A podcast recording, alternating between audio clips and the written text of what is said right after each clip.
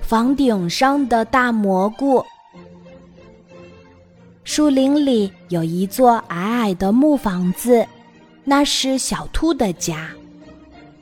有一天，天上下起雨来，小兔的屋顶漏水了，滴答滴答，淋湿了小兔的衣服和被子。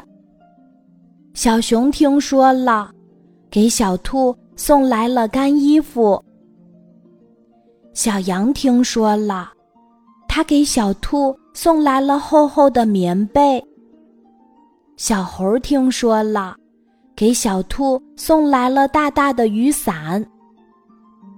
小兔撑开伞坐着，到了夜里也不能躺下睡觉。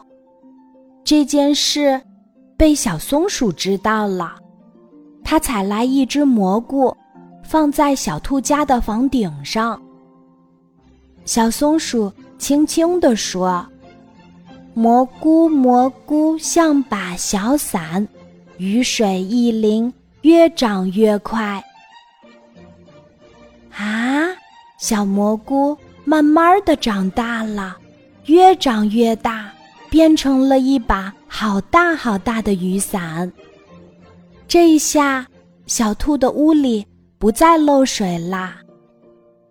第二天，太阳公公出现了，小松鼠爬上屋顶，采下大蘑菇。送给小兔吃。小熊、小猴还有小羊，他们一起来帮助小兔修好了房子，大家真开心呀！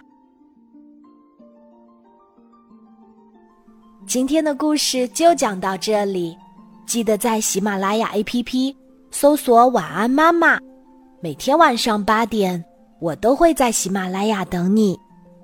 小宝贝，睡吧，晚安。